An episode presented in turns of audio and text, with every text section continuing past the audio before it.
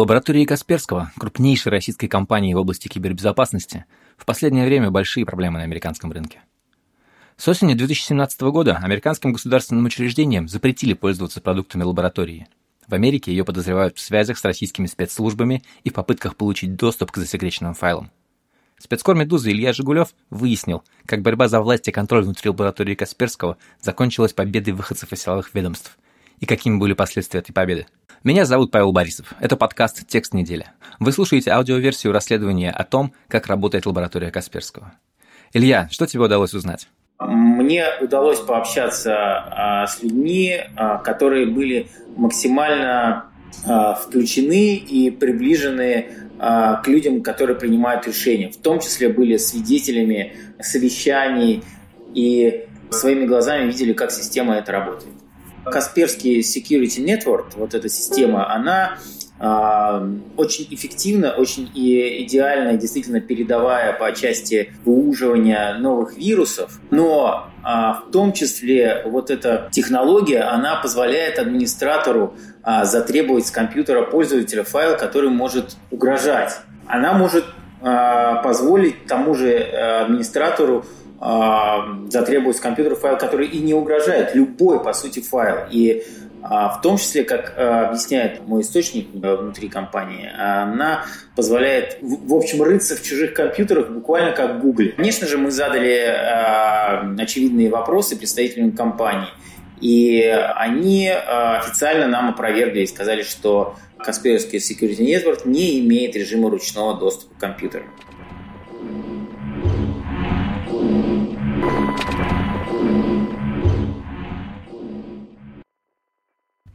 Каждое 20 декабря в лаборатории Касперского никто не планирует встреч с боссом.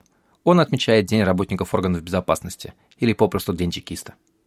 Евгений Касперский привык встречать этот день в кругу друзей из ФСБ, и даже командировки обычно планируют так, чтобы 20 декабря остаться в Москве, утверждает один из топ-менеджеров лаборатории. В 2017-м праздник оказался испорчен Дональдом Трампом. За неделю до Дня чекиста президент США придал статус закона сентябрьскому решению Министерства внутренней безопасности, которое запретило госучреждениям пользоваться продукцией лаборатории Касперского. В министерстве объяснили, что продукция компании может быть использована российскими спецслужбами для получения доступа к американским правительственным документам. Обвинения в сотрудничестве с российскими властями в неблаговидных целях нанесли серьезный ущерб компании Касперского, которая зарабатывает главным образом на западном рынке. В 2016 году на Северную Америку и Европу приходилось более 60% выручки лаборатории.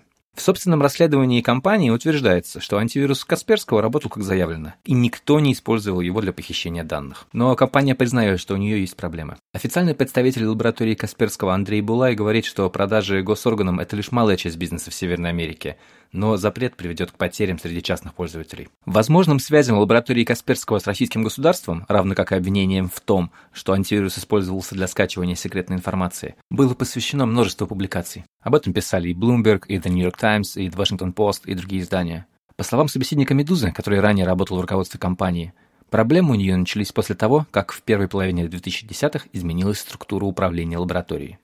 Прямое отношение к этому имеют выходцы из спецслужб.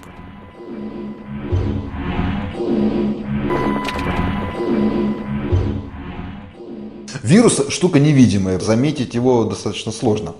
Тот самый случай заражения моего компьютера в 89 году, совершенно какая-то античная история уже, вирус был замечен антивирусной программой, которой я уже тогда пользовался, потому что я слышал о том, что есть такие злые вирусы, и они вроде бы как заражают компьютеры. Поэтому у меня была припасена антивирусная программка, которая мне этот вирус и выпасла. И я понял, что это вирус только потому, что эта программа мне сказала, Женя, компьютер заражен. Что я сделал? Я вылечил компьютер естественным образом, но перед тем, как его лечить, я был очень мальчик любопытный, я до сих пор мальчик любопытный. Я взял один зараженный файл и скопировал его на дискету. Вылечил компьютер, а потом вечером, когда у меня было время, я разобрался, как этот вирус работает. У вируса компьютера есть там своя ДНК, то есть свой алгоритм, как он работает. Мне было любопытно, а когда я разобрался, мне стало интересно, что если пустить этот алгоритм в другую сторону, то, по идее, можно вылечить зараженный файл. Ну, очевидно это, да, но мне было просто интересно это сделать самостоятельно. Да, я написал программку, где был вирусный алгоритм запущен в обратную сторону. Все, файл оказался вылечен. А это была моя первая антивирусная утилита, написанная то ли сентябрь, то ли октябрь 89 года. Вот как рассказывает сам Касперский, он увлекся вирусами и борьбой с ними. Карьеру он начал в 91 году в небольшой фирме своего бывшего преподавателя. Касперский окончил высшую школу КГБ, но связи со спецслужбами до недавнего времени ему никак не мешали. Ни для кого не было секретом, что э, Касперский э, выходец из... Э, не выходец из КГБ, но он окончил высшую школу КГБ.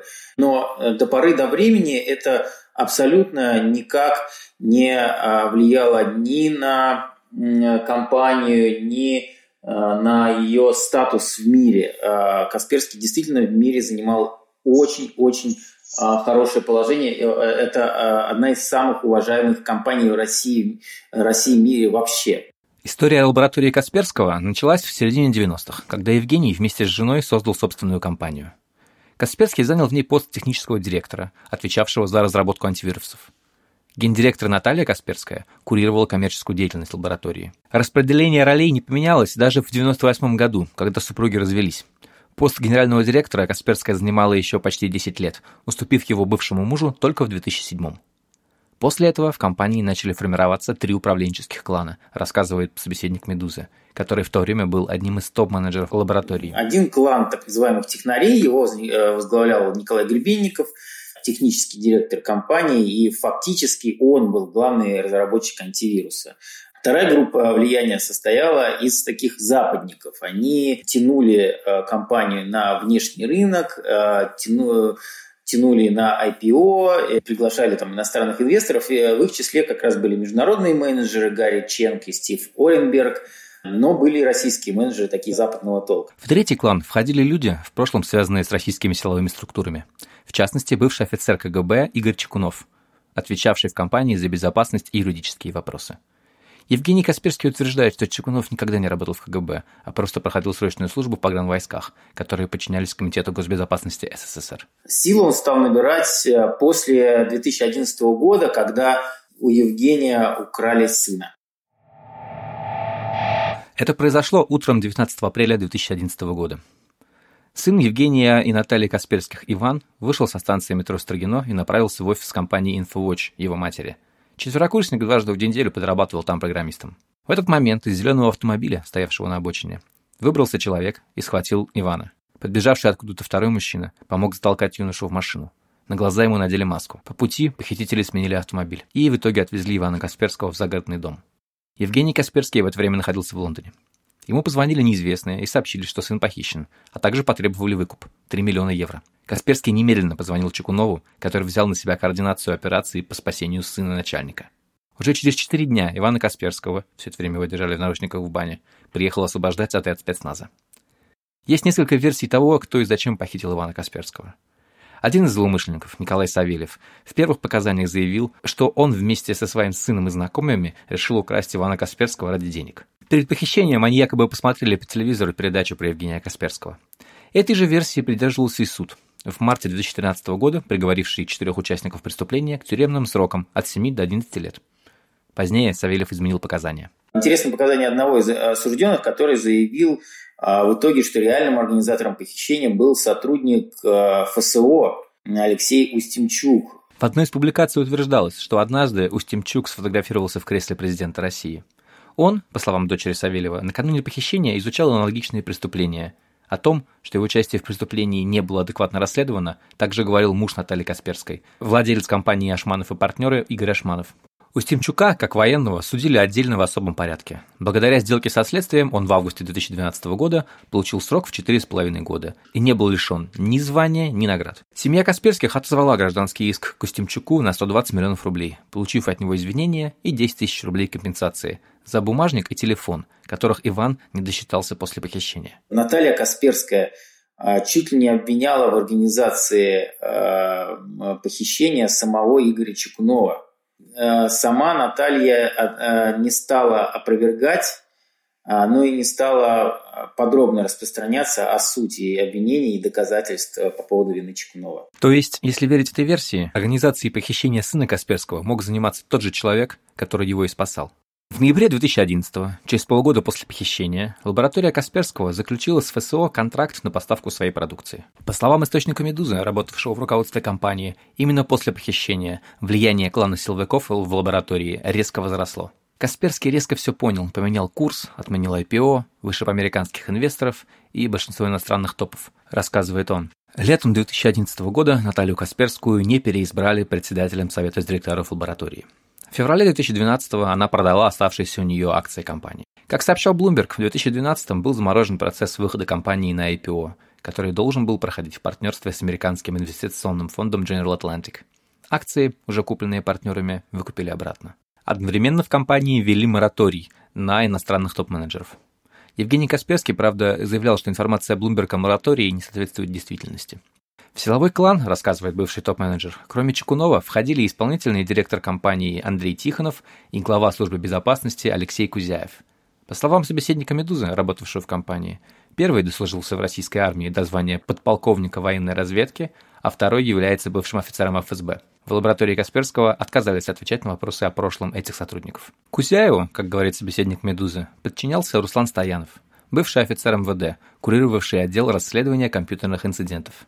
Сотрудники этого департамента с гордостью называли себя орками. Лицом, ядром э, этого силового э, клана это были так называемые орки, э, созданный в 2012 э, году отдел расследования компьютерных инцидентов. Он, э, собственно говоря, специально появился, э, и его цель главная была сотрудничество э, с силовиками, помощь им в расследовании каких-то компьютерных преступлений. А, более того, сотрудники лаборатории Касперского даже выезжали вместе с, э, со спецслужбистами на задержание хакеров. Уровень сотрудничества с силовыми ведомствами был такой, что Стоянов, к примеру, выкладывал фотоотчет о том, как они захватывали группировку ЛУРК. Участники ЛУРК обвиняются в краже около 3 миллиардов рублей у банков и коммерческих организаций. Ведущий антивирусный эксперт лаборатории Сергей Голованов подтвердил «Медузе», что специалисты компании выезжают на задержание вместе с оперативниками для технической поддержки чтобы во время обыска не забыли или не сломали что-нибудь важное. В лаборатории Касперского рассказывают, что отдел расследования компьютерных инцидентов начал формироваться в 2012 году. Сервис, который предлагает этот департамент компании, включает в себя оперативный анализ компьютерного инцидента, его расследование, а также экспертное сопровождение уголовного дела. По словам официального представителя лаборатории Касперского Андрея Булая, Создан он был в связи с ростом числа киберкриминальных атак на крупные и средние бизнесы в мире и в России, а также с тем, что многие компании, ставшие жертвами кибератак, хотели бы не только восстановить работоспособность своих систем, но и добиться уголовного преследования преступников. Сотрудники отдела, рассказывает Булай, обладают знаниями и опытом на стыке высоких технологий, компьютерной криминалистики и уголовного и уголовно-процессуального законодательства, что помогает им осуществлять судебные экспертизы и принимать участие в следственных действиях в качестве специалистов. Глава орков Руслан Стоянов писал, что с 2013 года его департамент участвовал более чем в 330 расследованиях киберпреступлений. Про участие в следственных действиях компания не раз рассказывала в собственных новостях. По словам собеседника «Медузы», работавшего в тот момент в лаборатории, компания работала с силовиками на некоммерческой основе, не получая за это ни копейки. Этот факт подтвердили «Медузе» в пресс-службе лаборатории Касперского. Говорил об этом и сам Стоянов.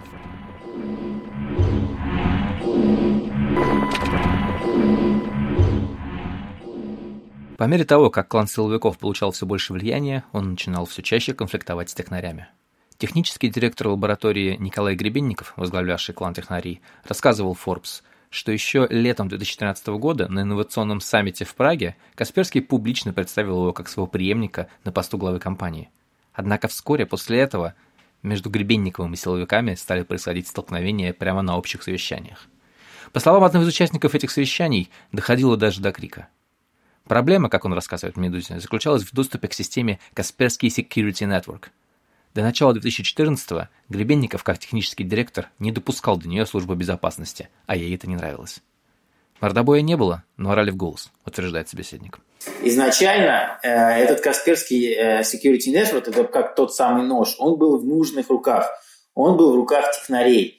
И технари использовали эту систему исключительно для а, работы с антивирусом. Говоря, орки, неизвестно в каких целях, они даже не говорили, но они говорили для своей работы, для, в том числе для помощи а, к расследованию преступлений, да, они а, требовали допустить их к этой системе, чтобы они а, могли сами, не спрашивая там а, технарей и без их сопровождения а, делать все, что они захотели, все, что, что, они захотели. Собственно говоря, это и произошло. Как только силовики захватили управление компанией, и а, Гребенников, Олег Гребенников, который возглавлял это так называемое крыло технарей, он был уволен. Именно после этого, спустя буквально а, полгода, а, израильтяне и обнаружили, что представители лаборатории Касперского залезали в компьютеры сотрудников американских спецслужб. Гребенников отказался общаться с «Медузой». В разговоре с Форбс он также говорил, что роль Чекунова сильно демонизирована. В лаборатории Касперского сообщили, что не комментируют неподтвержденные слухи, касающиеся личных или профессиональных отношений между действующими или бывшими сотрудниками компании. Но вернемся к Касперский Security Network. Эта система позволяет вывести борьбу с вредными программами на новый уровень. Это облачное решение для обеспечения безопасности, благодаря которому выявлять угрозы можно гораздо быстрее. По словам источника «Медузы», который участвовал в выводе э, Касперский Security Network на рынок, внутри компании ее называют киберразведкой. Система позволяет администратору затребовать с компьютера пользователя файл, который может представлять угрозу. Это позволяет, в частности, анализировать и обезвреживать новые вирусы еще до того, как происходит массовое заражение. При этом, по словам собеседника «Медузы», файл этот может быть любым, например, документ или таблица. А система работает не только в автоматическом режиме. Таким образом, утверждает источник, сотрудник лаборатории может скачать любой файл с компьютера, на котором стоит Касперский Security Network, без ведома его владельца. Представитель компании Андрей Булай рассказал «Медузе», что Касперский Security Network не имеет режима ручного доступа к компьютерам. Он утверждает, что такие системы используют все ведущие разработчики. В 2015 году на сайте лаборатории Касперского говорилось, что Касперский Security Network вообще не обрабатывает персональные данные пользователей. В более новом документе на ту же тему компания заявляет, что в соответствии с новейшими законодательными нормами, принятыми в ряде стран, информация, обрабатываемая лабораторией Касперского, может содержать данные, которые могут считаться персональными или идентифицируемыми, и указывает, что они атрибутируют эти данные конкретным людям. Подключение к Касперский Security Network формально является добровольным. Однако, по словам бывшего топ-менеджера Касперского, в большинстве случаев система по умолчанию включается при установке антивируса. Мы протестировали актуальные версии продуктов лаборатории. В них при установке антивируса пользователю предлагается согласиться на участие в Kaspersky Security Network. По умолчанию соответствующая галочка уже проставлена. Есть отличная история с Gamma Group, э, когда один из топ-менеджеров компании рассказывал, что лично присутствовал, когда ему демонстрировали а, возможности Kaspersky Security Network, а, в ходе которой аналитики залезли в компьютере Gamma Group – и скачали оттуда исходный э, код одной из таких программ. Как рассказывает мой источник, каким-то образом этот код потом оказался в паблике, и это сильно повредило Гамме. Gamma Group – это британская фирма, выпускающая программное обеспечение для легальной слежки за пользователями, например, под видом обновления iTunes. Тот самый код был опубликован в августе 2014 года. Андрей Булай из лаборатории Касперского рассказал «Медузе», что Gamma Group никогда не была клиентом компании, хотя теоретически британцы могли купить программы Касперского в частном порядке. Булай подтверждает, что эксперты лаборатории Касперского занимались исследованием так называемого легального вредоносного ПО, которое создает Gamma Group и аналогичные компании. Продукты лаборатории Касперского защищают от подобного рода легальных программ. По словам Булая, аналитики компании не имели доступ к компьютерам Gamma Group, и лаборатории неизвестно, кто стоял за утечкой их данных. Сам Евгений Касперский, по словам бывшего топ-менеджера лаборатории, в спорах технарей с силовиками не участвовал. Собеседник «Медузы» объясняет, что Касперский сам опасался силовиков, потому что они могли при всех на него рыкнуть по-гопнически. По его словам, их стиль общения был скорее вертухайский. При этом, как сообщал Bloomberg в марте 2015 года, Касперский вместе с бывшим силовиком Игорем Чекуновым и другими сотрудниками регулярно ходили в баню, что тоже не нравилось технарям.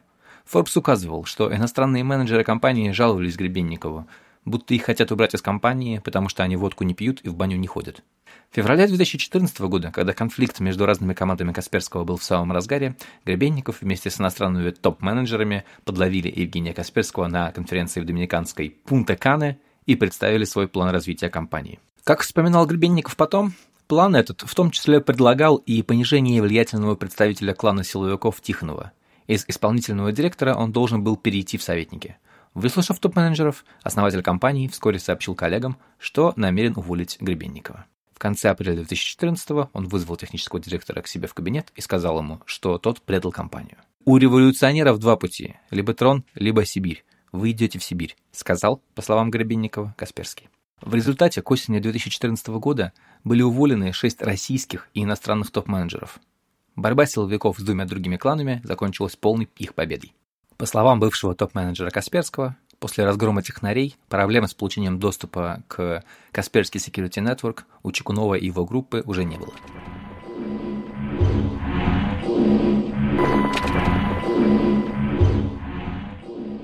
Совместные водные процедуры с людьми из ФСБ вскоре обернулись первой репутационной угрозой для компании Касперского. В марте 2015-го Bloomberg опубликовал расследование под названием «Компания, которая защищает ваш интернет, связана с российской разведкой». В ней, в частности, упоминалось, что Касперские ходят в баню с сотрудниками спецслужб. Агентство указывало, что с 2012 года людей, связанных с государством, в компании стало больше, и что лаборатория никогда не расследует российский кибершпионаж. Сам Касперский заявил, что когда он ходит в баню с людьми, это для него просто друзья. Я хожу в сауну с своими коллегами. Не исключено, что одновременно тоже здание посещают сотрудники российских спецслужб, но я их не знаю. Писал Касперский в своем блоге, критикуя публикацию Bloomberg. Настоящие проблемы у лаборатории Касперского начались через два года. В разгар обсуждения возможных попыток хакеров, якобы связанных с российским государством, вмешаться в ход выборов президента США. 11 мая 2017 года этот вопрос обсуждался на слушаниях в американском Сенате, когда один из сенаторов спросил, доверяют ли руководители американских силовых ведомств компании Касперского, все шестеро ответили отрицательно. В июле все тот же Bloomberg опубликовал новое расследование. На сей раз в нем фигурировала внутренняя переписка работников лаборатории, из которой следовало, что компания активно сотрудничает с ФСБ и разрабатывает программное обеспечение для борьбы с хакерами по заказу ведомства. Кроме прочего, в письмах упоминались некие активные контрмеры – под этими словами, как указывали журналисты, могла подразумеваться слежка за хакерами и выезд сотрудников лаборатории на рейды вместе с силовиками. Куратором сотрудничества с ФСБ агентство называло того же Чекунова. Евгений Касперский писал, что под активным противодействием подразумевается техническая экспертиза, которая поможет национальным и международным киберполицейским органам выявить и нейтрализовать преступников. В лаборатории Касперского также заявили, что у них нет и не было неэтичных связей, но американцы, для которых к тому времени любое упоминание о связи с Россией превратилось в приговор, уже не слушали. Американских сотрудников лаборатории начали вызывать на допросы. Кстати, пришелся и тот факт, что компания платила за выступление на форуме по кибербезопасности опальному советнику Трампа Майклу Флину, которого уволили за ложь о связях с Россией. В июле компанию исключили из списка авторизованных поставщиков для госзакупок. А в сентябре последовал и официальный запрет на использование антивируса американскими государственными учреждениями. В тексте, обосновывающем этот запрет, отдельно упоминалось Касперский Security Network как технология, при использовании которой необходимо согласиться на перемещение большого количества частных данных на серверы Касперского. Впрочем, главное обвинение в адрес Касперского попало в публичный доступ 10 октября 2017 года. Одновременно вышли э, статьи э, в крупнейших американских изданиях New York Times, Washington Post и Wall Street Journal. Они опубликовали материалы про, про ту самую э, историю с израильтянами. А, которые провели эксперимент и выяснили, что антивирус специально ищет файлы, похожие на секретные. Э, Касперский несколько раз это опровергал. После этого просто все посыпалось. Э, фактически в Америке перестали продавать э, крупнейшие магазины, уже перестали продавать уже даже частным лицам антивирус – компания вынуждена э, закрывать свои офисы в Америке. Э, собственно говоря, э, реально функционирует только один офис в Бостоне. В Вашингтоне самый главный офис пришлось закрыть. Я так понимаю, проблемы у компании, естественно, есть и в Западной Европе. Бывший топ-менеджер лаборатории Касперского рассказал «Медузе», что возможности системы прекрасно позволяют искать секретные материалы. Можно спокойно искать по ключевым словам все интересующие Москву файлы с определенными названиями, говорит он. Вскоре после этих публикаций выяснилось, что в Агентстве национальной безопасности США произошла утечка секретных данных. Источником утечки стал домашний компьютер одного из сотрудников агентства. На нем был установлен антивирус Касперского. Лаборатория ответила на публикации американской прессы заявлением, в котором признала, что Касперский Security Network идентифицировала файлы на компьютере сотрудника как потенциально вредоносные и действительно отправила их во внутреннюю сеть лаборатории. Евгений Касперский категорически отрицает, что его программы могли целенаправленно искать секретные файлы.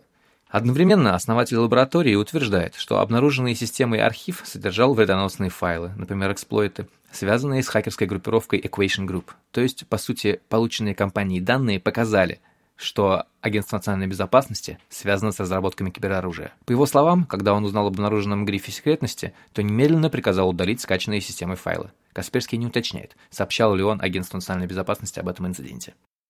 Ни юридический отдел компании, ни служба безопасности, ни отдел расследования компьютерных инцидентов не обладают доступом к Касперский Security Network, утверждает представитель лаборатории Андрей Булай. По его словам, такой доступ есть только у сотрудников Департамента исследований и разработки, а полученную систему информацию компания использует только в обезличенном виде и в виде данных общей статистики. К тому моменту, как э, лабораторию Касперского прямо обвинили в кибершпионаже в интересах ФСБ, один из ключевых сотрудников компании уже несколько месяцев сидел в российской тюрьме. Руководитель орков, помогавших спецслужбам, Руслан Стоянов, был арестован в январе 2017 года – Вскоре после ареста Сергея Михайлова, одного из руководителей Центра информационной безопасности ФСБ, важнейшего среди силовиков специалиста по киберпреступности. Обоих обвиняют в госизмене.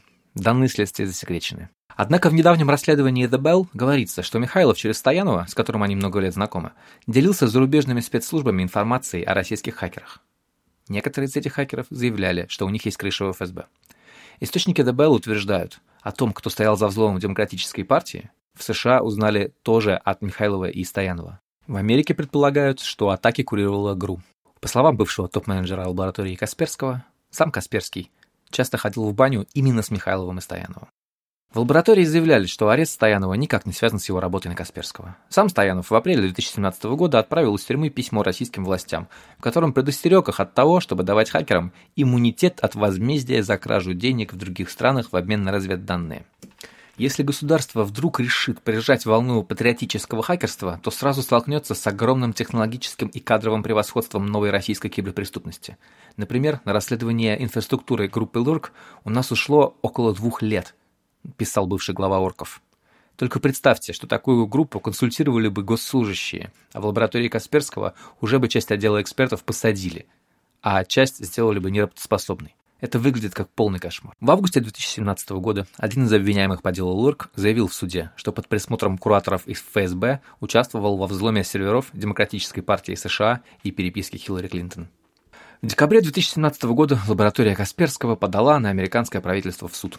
В иске указано, что запрет, наложенный Министерством внутренней безопасности, неконституционен, поскольку основан на сомнительных доказательствах и нарушает право компании на справедливое разбирательство. 18 января этого года компания отчиталась о финансовых показателях за прошлый год. В заявлении говорится, что общая выручка лаборатории Касперского увеличилась на 8%, в то время как объем продаж в Северной Америке снизился на те же самые 8%. При этом бывший топ-менеджер компании утверждает, что сейчас в Америке Касперский фактически закрыт. Осталась только одна маленькая команда в Бостоне. По его словам, у компании также есть офисы во Флориде и в Сиэтле, но и там работают по 2-3 сотрудника. От продажи антивируса отказались крупные американские торговые сети, например, Best Buy. В декабре прошлого года компания официально объявила о закрытии офиса в Вашингтоне, заявив, что его назначение исчерпано. Несколько лет назад именно с его открытия началась история партнерства лаборатории с правительством США. Это не просто силовики, которые всегда были, а это силовики, а, которые поменяли свое положение в компании и а, отчаянно стремились занять доминирующее положение в компании – более того, а, на глазах у других топ-менеджеров они не стеснялись а, заявлять, а, что их интересует в большей, в большей мере большей части компании. И вот, это, вот этот доступ к Касперский Security Network, это ну, как люди просто до крика, до ора доходило на этих совещаниях, когда они чуть ли не матом друг на друга орали из-за того, что силовиков не пускали.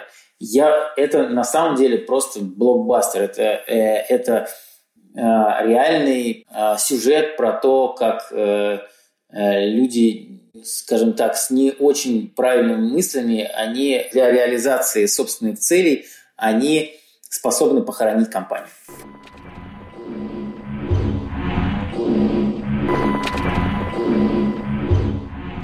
Это был подкаст «Медузы. Текст недели». Меня зовут Павел Борисов. Спасибо, что слушали.